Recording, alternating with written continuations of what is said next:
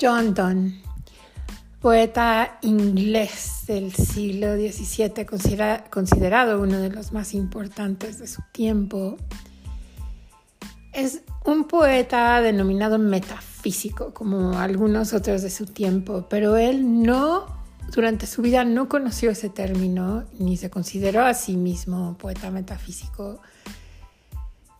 Em, bueno, primero porque no conocía el término y porque seguramente hubiera renunciado a este término. Es un poeta interesantísimo, muy rico, contradictorio, escribió mucha poesía erótica y era al mismo tiempo profundamente religioso. Fue católico y sufrió por este hecho en Inglaterra de isabelina y al mismo tiempo, años después, renunció al catolicismo y se convirtió en, un reverendo sacerdote anglicano. Eh, fue muy promiscuo y después estuvo casado y dedicadísimo a su mujer. Entonces, sí, está lleno de contradicciones y se nota y se siente en su poesía como la la complejidad de su carácter, de su personalidad, de su vida. Espero disfruten el episodio. Los poemas que elegí son, son muy bonitos y suenan como tienen como una musicalidad muy particular. disfruté mucho leerlos y leerlos en voz alta. Espero ustedes también lo disfruten. Bienvenidos.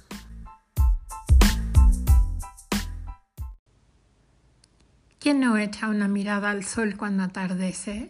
¿Quién quita sus ojos del cometa cuando estalla?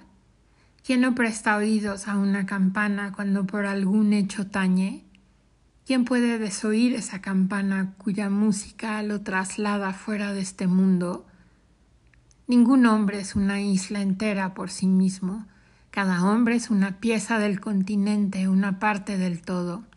Si el mar se lleva una porción de tierra, toda Europa queda disminuida, como si fuera un promontorio o la casa de uno de tus amigos o la tuya propia.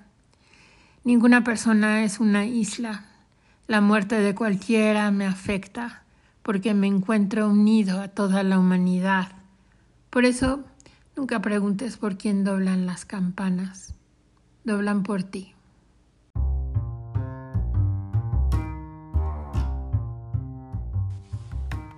John Donne nació en Londres en 1572.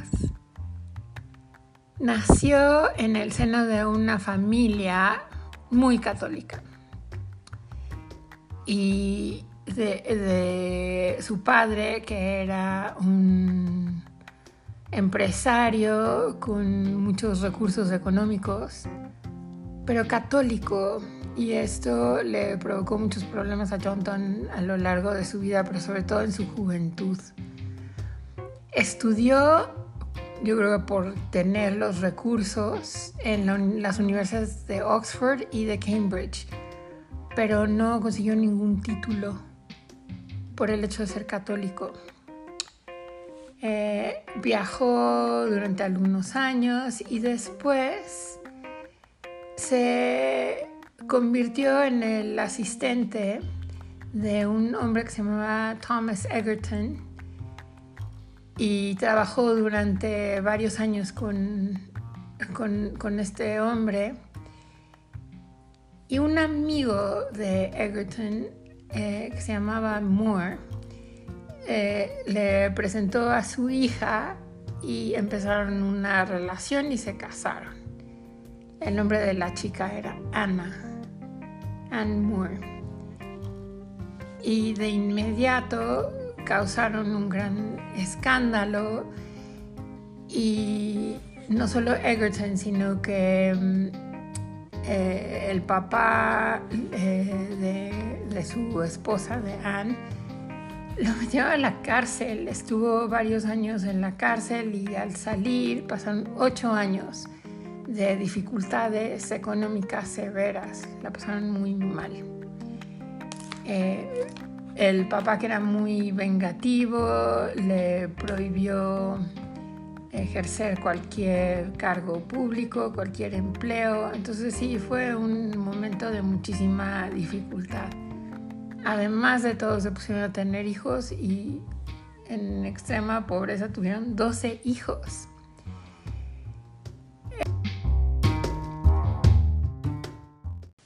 Fragmento del poema The Will.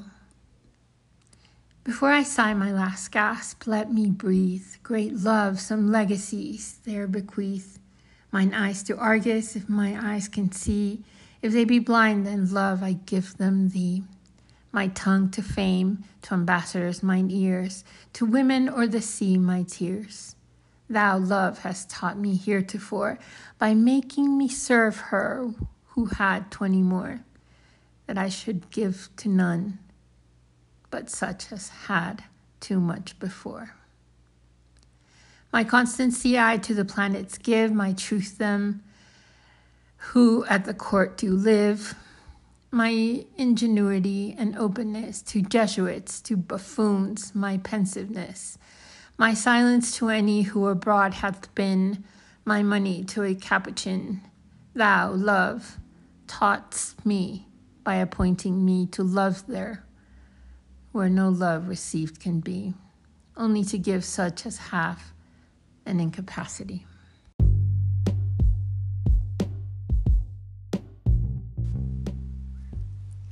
Finalmente, John cedió y decidió convertirse en sacerdote de la iglesia anglicana. Tal vez por razones prácticas, pero sobre todo por un cuestionamiento muy fuerte, eh, filosófico y religioso. Regresó a la escuela y se doctoró en teología y se convirtió en profesor también de esta disciplina en la Universidad de Lincoln. Eh, durante estos años se convirtió en un gran redactor de sermones y muchísima gente iba a escucharlo eh, leer sus sermones.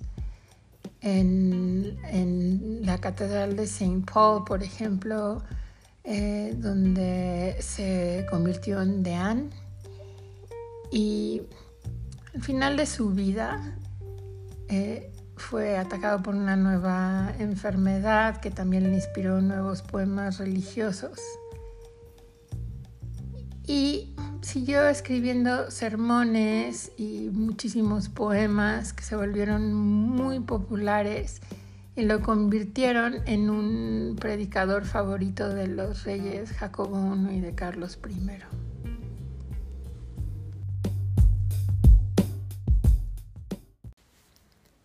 Devuélveme mis ojos largamente descarriados, pues es ya mucho el tiempo que han estado sobre ti mas ya que tales males ahí han aprendido, tales conductas forzadas y apasionamiento falso, que por ti nada bueno pueden ver, quédatelos para siempre.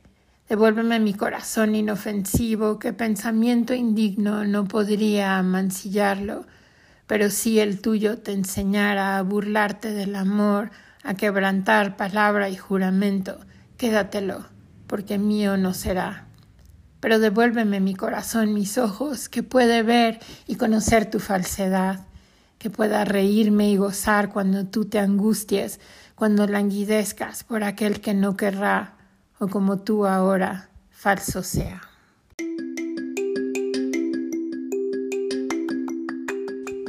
En relación a su poesía, primer libro de poemas se llama Sátiras y fue considerada como su obra más famosa o tal vez el mejor de sus libros. Eh, se caracteriza por tener formas muy irregulares y por, también, porque también utilizaba imágenes lingüísticas muy ricas.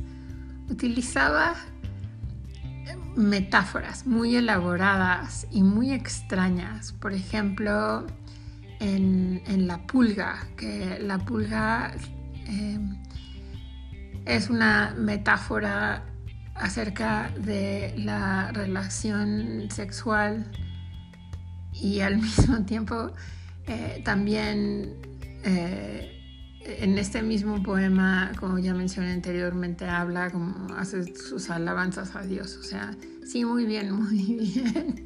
El deseo carnal, pero no nos olvidemos de Dios. En 1596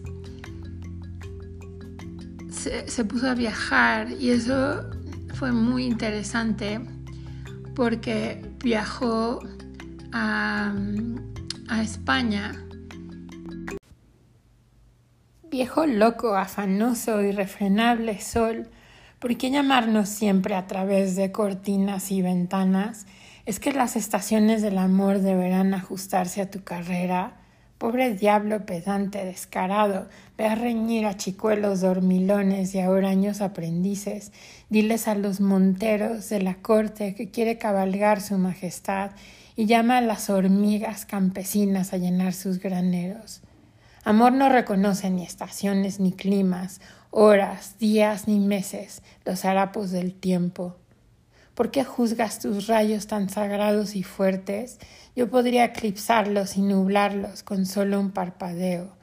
Mas para no dejar de contemplarla, si sus ojos no cierran a los tuyos, mira y dime mañana por la tarde si ambas indias de minas y de especias donde tú las dejaste permanecen, o están aquí conmigo. Pregunta por los reyes que mirabas ayer y te dirán que yacen aquí todos en un lecho. Ella es todos los reinos y yo soy todos los príncipes y nada más existe.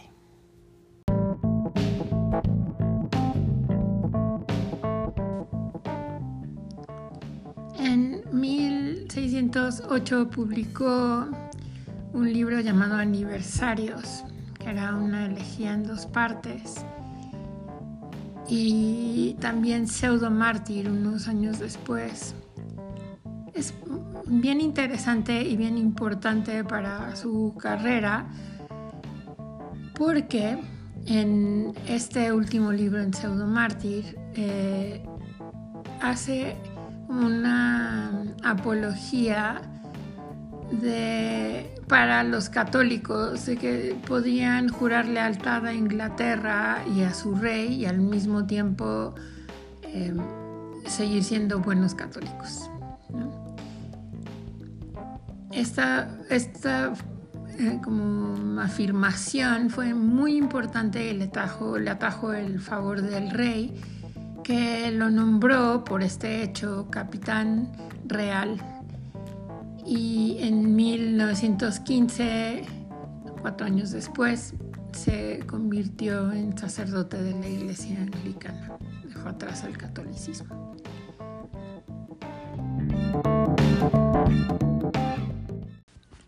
Mark but this flea, and mark in this how little that which thou deniest me is. It sucked me first, and now sucks thee, and in this flea our two bloods mingled be. Thou benounced that this cannot be said a sin nor shame nor loss of maidenhead. Yet this enjoys before it woo, and pampered swells with one blood made of two. And this, alas, is more than we would do. Oh, stay, three lives in one flea spare, where we almost, yea, more than married are. This flea is you and I, and this our marriage bed and marriage temp- temple is. Though parents grudge in you, we are met, and cloistered in these living walls of jet.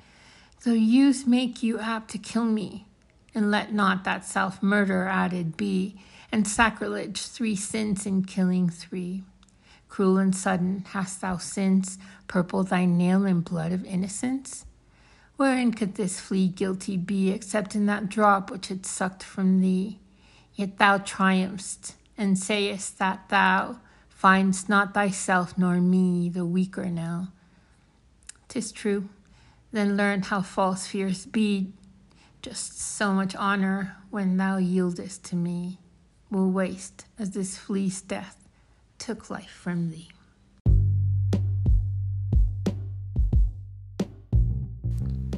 un elemento importante de la poesía de Donne, de la que no he hablado todavía, es del gran sentido del humor, de la importancia que le da al ser humano y al gran sentimiento, al sentimiento amoroso. En el poema del sol que ya escuchamos, se nota claramente que le está diciendo al sol, óyeme, pedante, pretencioso, que pretendes reinar sobre el mundo y mandar eh, a que desde el rey hasta la hormiga em, cumpla con tus deseos y, salga de sus, salgan de sus hogares cuando tú lo dictas así. Pero a mí, mm, o sea, a mí no me importa, yo soy superior a ti, tonto sol, porque yo soy el rey máximo y ella es mi princesa, ¿no? la amante es muy chistoso leerlo porque su poesía puede parecer que fue escrita por distintas personas. Tiene un tono a veces muy formal y a veces muy cercano y, muy cercano a lo que se está leyendo ahora, a lo que se dice ahora, a la forma en la que se dice ahora casi irreverentes y luego leemos su historia de vida y vemos que, era como, como, absolutamente dedicado al, a lo suyo. Aunque cambiaba de bandos, eh, también se, dedicaba a lo suyo intensamente y después cambiaba de bando. He disfrutado mucho eh, aprender acerca de John Donne, leerlo más entenderlo mejor. Espero ustedes también. Y nos vemos en el próximo episodio. Eh, que se la pasen bien, cuídense mucho, manténganse eh, bien hidratados por el solecito y tapados si está lloviendo, nevando donde están. Cuídense y que viva la poesía.